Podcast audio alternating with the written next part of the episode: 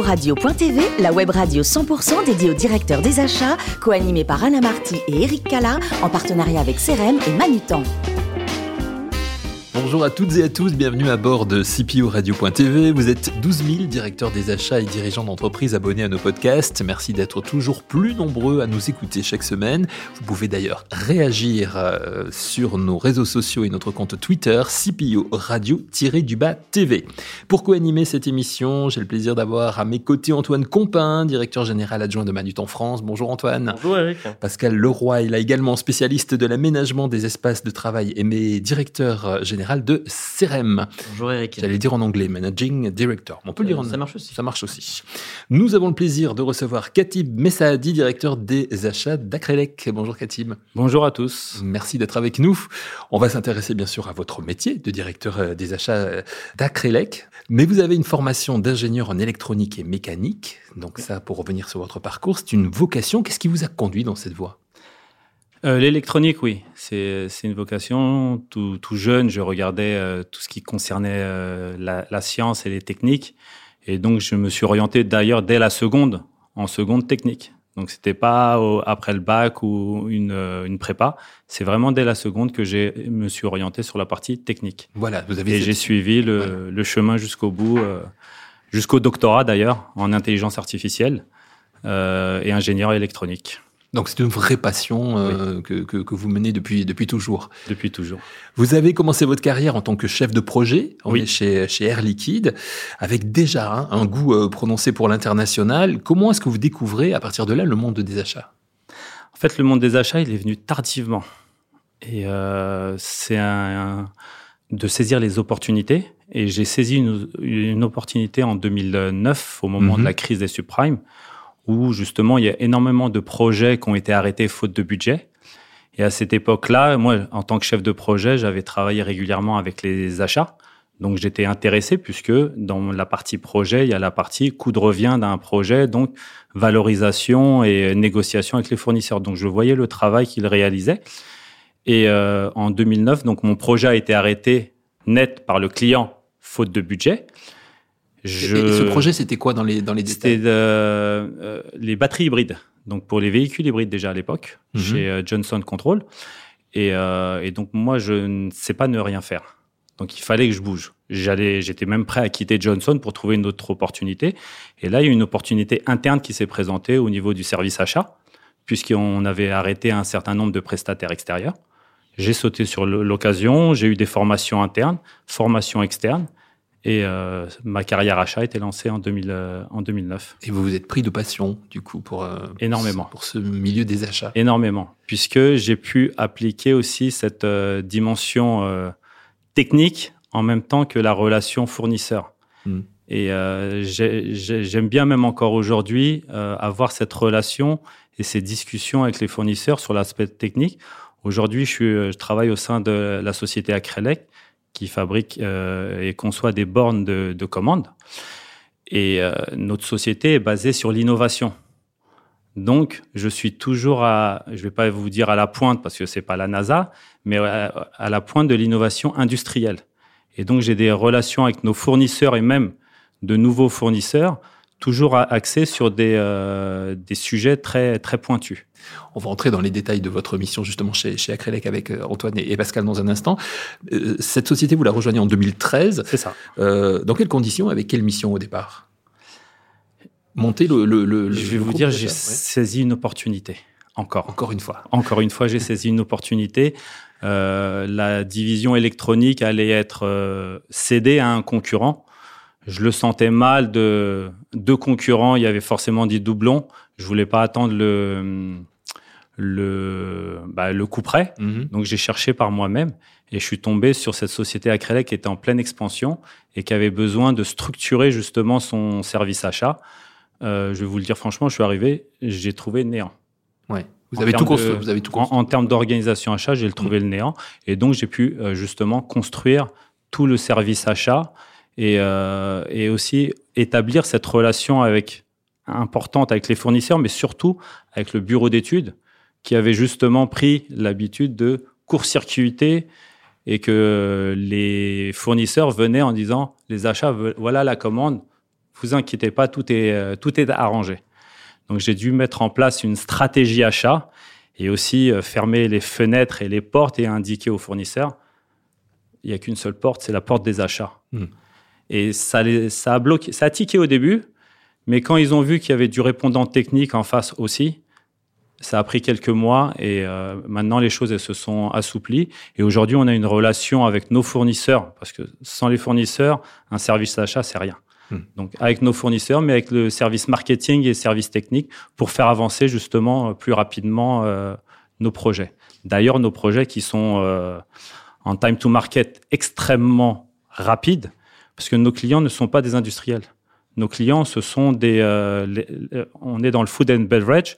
Donc, notre client principal, par exemple, c'est McDonald's. Le time to market, c'est euh, ils comprennent pas que c'est pas fait pour la fin de la semaine. Et donc là, la relation avec nos fournisseurs, elle est très importante pour justement faire avancer nos projets le plus rapidement possible.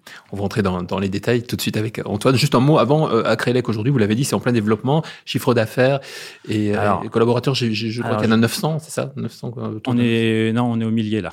ça y est. Alors millier, euh, globalement, je suis arrivé en 2013, c'était 40 millions 300 personnes. Mhm. On a fait six années à deux, d'augmentation de chiffre d'affaires, croissance interne à deux digits.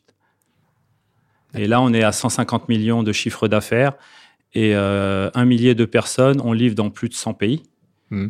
Et on vient d'être acheté l'an passé par un industriel euh, japonais, très important, c'est un industriel, qui est exactement complémentaire euh, d'Acrelec. La société s'appelle Glory.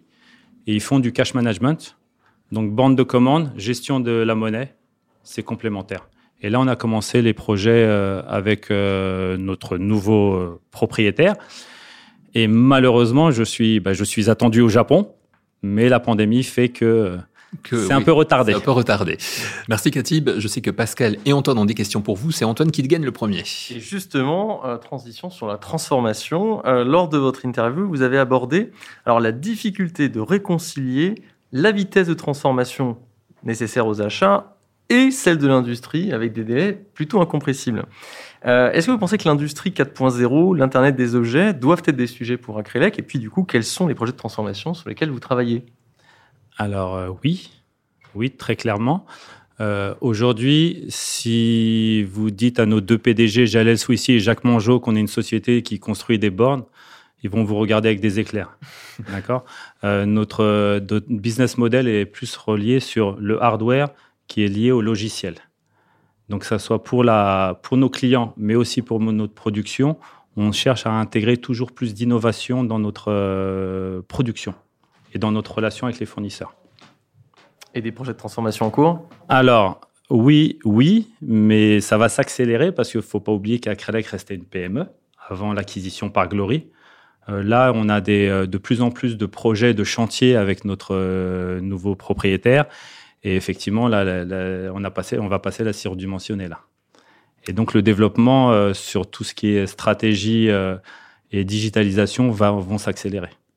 Alors, transition aussi, puisque quand on parle d'innovation euh, et au cœur du projet d'Acrelec, c'est un enjeu, vous l'avez dit, mais quelles sont vos attentes vis-à-vis de vos fournisseurs?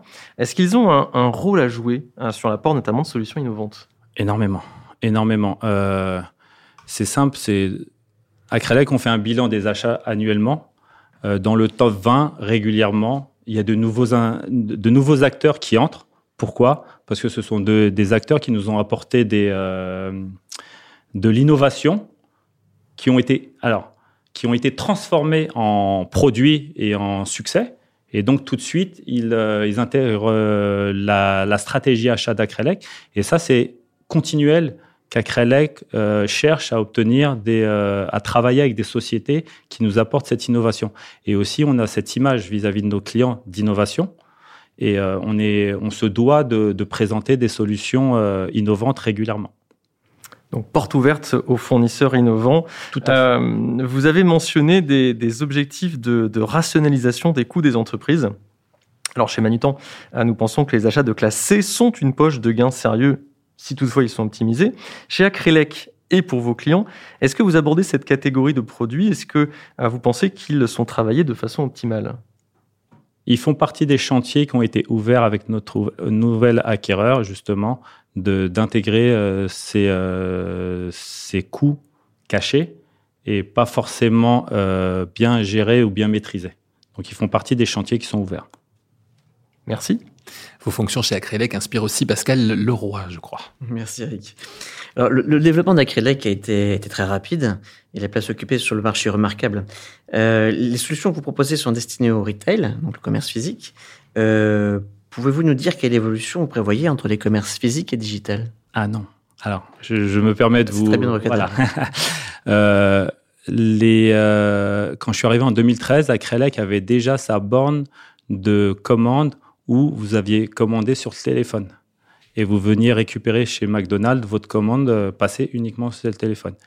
Donc euh, depuis, depuis le départ, euh, toute la partie digitalisation et logiciel fait partie du, du nerf de la guerre d'Acrelec. Donc Acrelec, on est capable de fournir des solutions d'une feuille blanche avec design complet, donc comme pour nos clients euh, comme McDonald's ou Burger King où ils veulent se différencier, mais aussi le design, la fabrication, le logiciel, l'installation et la maintenance. On, couvre vraiment tous les tous les domaines.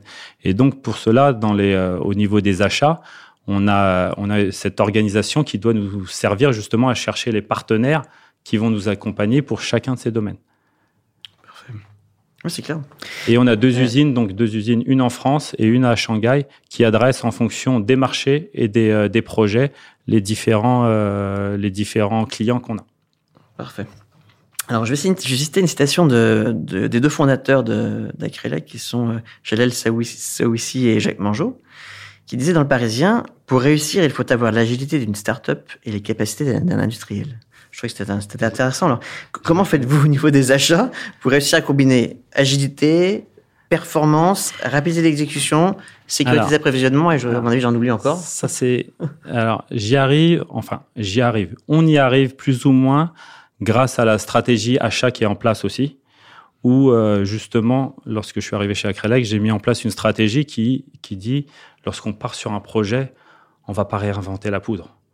Donc les équipes projet savent que on, on démarre pas un projet en vidant toute la table et en disant qu'est-ce qu'on va pouvoir inventer pour ce client? Non, on met sur la table tout ce qui est qualifié et ensuite on rajoute euh, les fonctions demandées par ce client, ce qui permet de faire des développements beaucoup plus euh, beaucoup plus rapidement que euh, nos concurrents premièrement et aussi d'arriver à, des à des présentations de prototypes à nos clients où ils sont ils sont bluffés. Ils sont bluffés. L'autre point important aussi euh, qui concerne les achats, c'est que on a fait l'acquisition d'une société de tôlerie, ce qui nous permet, euh, si vous me permettez, d'avoir notre jouet pour faire ce qu'on veut quand on veut, et on peut livrer des, euh, des nouveaux prototypes très rapidement à nos clients.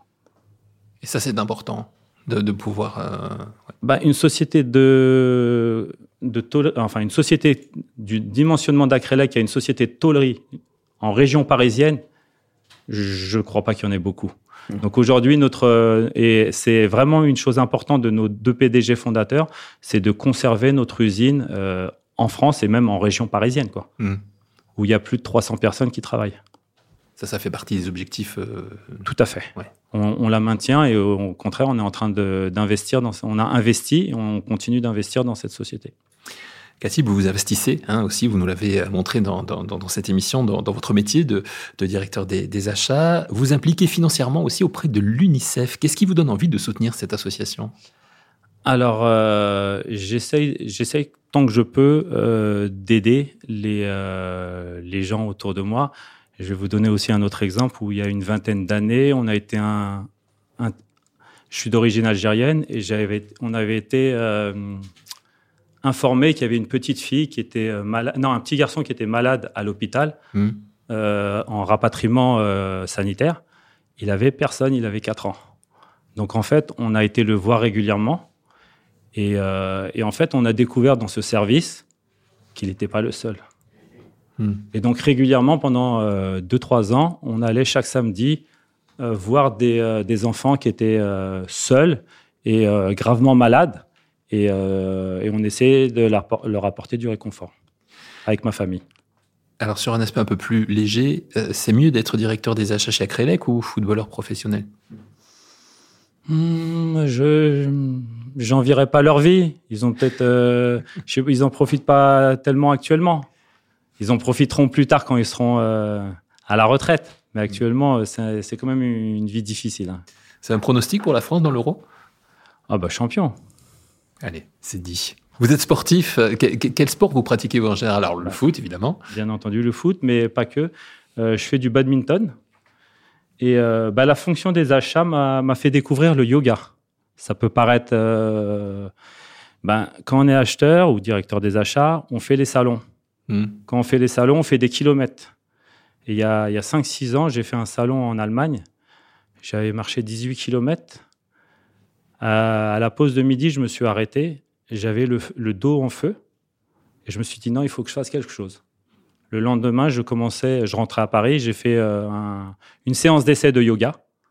Et j'ai pas, j'arrête pas. Voilà, et, ça, j'ai pas arrêté. Et ça a marché. Et je continue.